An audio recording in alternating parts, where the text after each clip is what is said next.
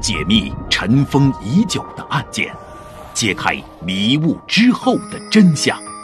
欢迎收听《尘封的真相》。解密尘封已久的案件，揭开迷雾之后的真相。欢迎收听《尘封的真相》。在上期节目，我们一起关注了杰纳西河畔的连环杀手。在不到三年的时间里，他已经杀害了将近十个女性，而且没有任何的线索被警方抓住。在警方求助了 FBI 之后，他们采用了犯罪侧写这样的方式来分析这个罪犯，希望可以锁定真凶。而就在警方努力破案的同时，凶手再一次犯案。并且将尸体严重的破坏，这是他自信心爆棚的体现，也是向警方不断的挑衅，等于是在跟警方说：“你们呐，抓不住我。”我们继续关注案件的进展。一九八九年的十二月。测写员将自己的分析结果交给了警方，他认为，当地有色人种比较少，如果凶手是有色人种，在和妓女搭讪的时候，难保不引起周围人的注意，所以呢，凶手很有可能是一名在罗切斯特地区居住工作的白人男性，而当地的妓女们早就已经听闻了杀人犯的流言，必定会对前来的客人提高警惕。但是，凶手仍然能够不断的对这个群体下手，这说明他可能是红灯区的常客。街上的女孩面对他会放下戒备。至于他的犯罪动机，测序员认为，很有可能这个男性他是性无能，或许呢是因为他在和妓女的交易过程当中出现了性功能的障碍而遭到了嘲笑才引起杀心的。当然了。也有可能是他对自己身体缺陷的不满而迁怒女性，在他的心里，这个障碍绝对不是他自己的不足，这一切呀都是和他在一起的女性的过错。另外一个方面，妓女们会对他不产生恐惧，说明他的面容也是极为平凡的，受害者完全不会对他产生警觉，警察也是难以注意到的。因为人们倾向于把这种连环杀人犯想象成一个魔鬼，但事实上，这种人多半都不像是怪物，他们的言谈举止和常人一模一样。从凶手回到现场切割尸体的行为来看，侧写员认为他已经享受到了破坏尸体而不被发现的快感。他的自信心必定会驱使他返回案发现场，一样的去对待其他受害者的尸体。他建议罗切斯特警方加强杰纳西河畔的空中巡逻，以便尽快的找到其他的受害者，并且借此寻找凶手的踪迹。尽管警方对于侧写报告的可靠性是半信半疑，但是呢，他们也没有其他更好的办法了，所以还是采纳了这个建议。警方的直升机开始在空中巡逻，警员们也在劝说着妓女们，为了生命的安全，尽量留在家中。但是，这些妓女们为了生计，还是会选择沿街招揽客人，因为对于他们来说，二十元一次的性交易可以换来食物或者是毒品，对他们来说，这或许比生命更重要。一九八九年的十二月十七日。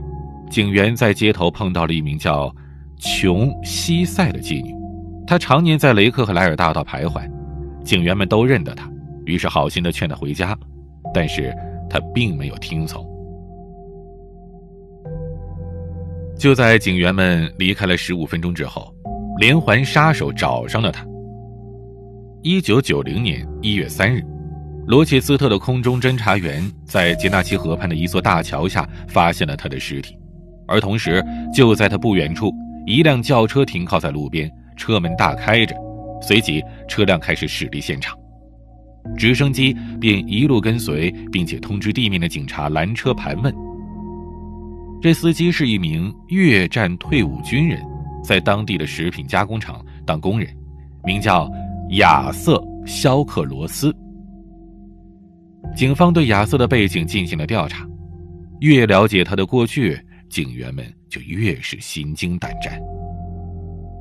亚瑟·肖克罗斯还是一名青少年的时候，就曾因为数次的纵火、偷窃、私闯民宅而入狱。他曾经有过三段婚姻，但都因为对于妻子的暴力行为而以离婚收场。一九七二年的五月七日，他在沃特敦强奸并且杀害了一名十岁的小男孩杰克·欧文·布莱克。四个月之后，他又奸杀了跟随父母到沃特敦旅游的八岁小女孩凯伦·安希尔。随后，他被判处了二十五年监禁。十二年之后，假释委员会认为他不再危险，忽视了精神科医生关于亚瑟·肖克罗斯是一个反社会的精神病患者的警告，而让他获得了假释。出狱之后，亚瑟·肖克罗斯辗转于各个城市。每当他刚安定下来，周围的居民就因为知道了他的劣迹而进行抗议，而如此反复的移居也让假释委员会感到厌烦。只想着把他随意丢在某地，不再过问。一九八七年，亚瑟在罗切斯特秘密定居，并且遇到了他的爱人克拉拉。测血员坚信亚瑟符合他对于凶案嫌疑人的侧写。亚瑟曾经杀害过两个孩子，对于这种罪犯，监狱只能暂时阻断他们的犯罪行为。一旦他们出狱，很有可能会固态复萌。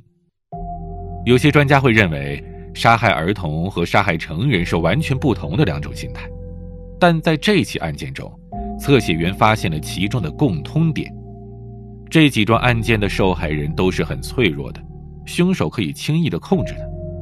孩子很好哄骗，说声去钓鱼就能跟着走，而妓女的警惕心也很低，会随意的上别人的车。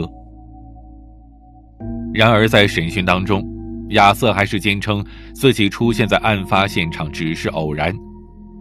警方也没有什么切实的证据能证明他就是凶手。正在大家一筹莫展的时候，一名经验非常丰富的老警察向亚瑟进行套话。他们事先调查得知，亚瑟开的这辆车是他向自己的情人克拉拉借的，而且亚瑟似乎很在乎克拉拉。于是，这名警察就问这个亚瑟：“我们知道，这辆车是克拉拉的，他是不是也参与了你的犯罪？”亚瑟马上下意识的回答：“不，他没有参与。”警察们立刻抓住了他话中的漏洞。经过警方的不断努力，亚瑟·肖克罗斯。最终招认了自己杀害了十二名女子的犯罪事实。据他供述称，在幼年和在监狱当中，他都遭受过性侵，这导致他无法正常勃起。杀害第一个被害人多罗西亚·布莱克本，就是因为他在交易当中弄伤了他，而他尝到了杀人的快感之后，便一发不可收拾。在审讯当中，亚瑟·肖克罗斯甚至还洋洋得意地告诉警员们，说他是一名越战老兵，在越南的战场上，他曾经虐杀过很多的女人和儿童。他不仅杀害了这十二个女人，还把其中的几个进行了肢解，甚至吃掉了他们的身体的一部分。他把这些事像当做战功一样的向旁人炫耀，令周围的人。不寒而栗。一九九零年的十一月，亚瑟因为涉嫌谋杀十一名女性而接受了审判。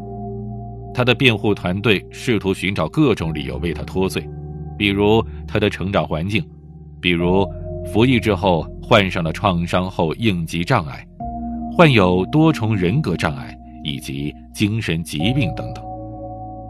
但是。各路的专业人士都纷纷出庭作证，驳斥了这些辩护律师的观点。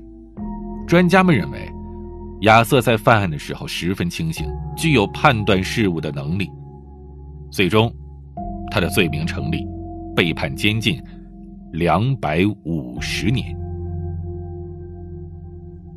二零零八年十一月十日，亚瑟·肖克罗斯因心脏骤停死于奥尔巴尼医疗中心。这个杀人不眨眼的恶魔终于闭上了他罪恶的眼睛，但直到生命的最后，他都没有对自己的罪行表现出丝毫的悔意。亚瑟·肖克罗斯，他并不是一个恶魔，他是一个非常。非常坏的普通人，恶魔有时候会隐藏在平凡的皮囊之中，而我们永远不能在普通的表象下掉以轻心。亚瑟经历了悲惨的童年，但这并不是他可以作恶的借口。无论生活给予了我们怎样的痛苦，都不能赋予我们伤害。其他人的权利。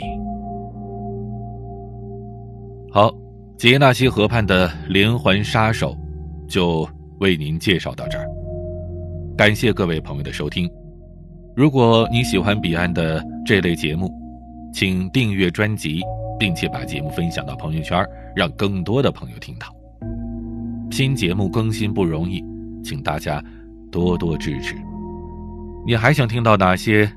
案件，不管是大案要案还是奇案悬案，都可以在节目下方的评论区留言，告诉我，或者添加我的私人微信号彼岸幺五零八幺七。我是主播彼岸，咱们下期再见。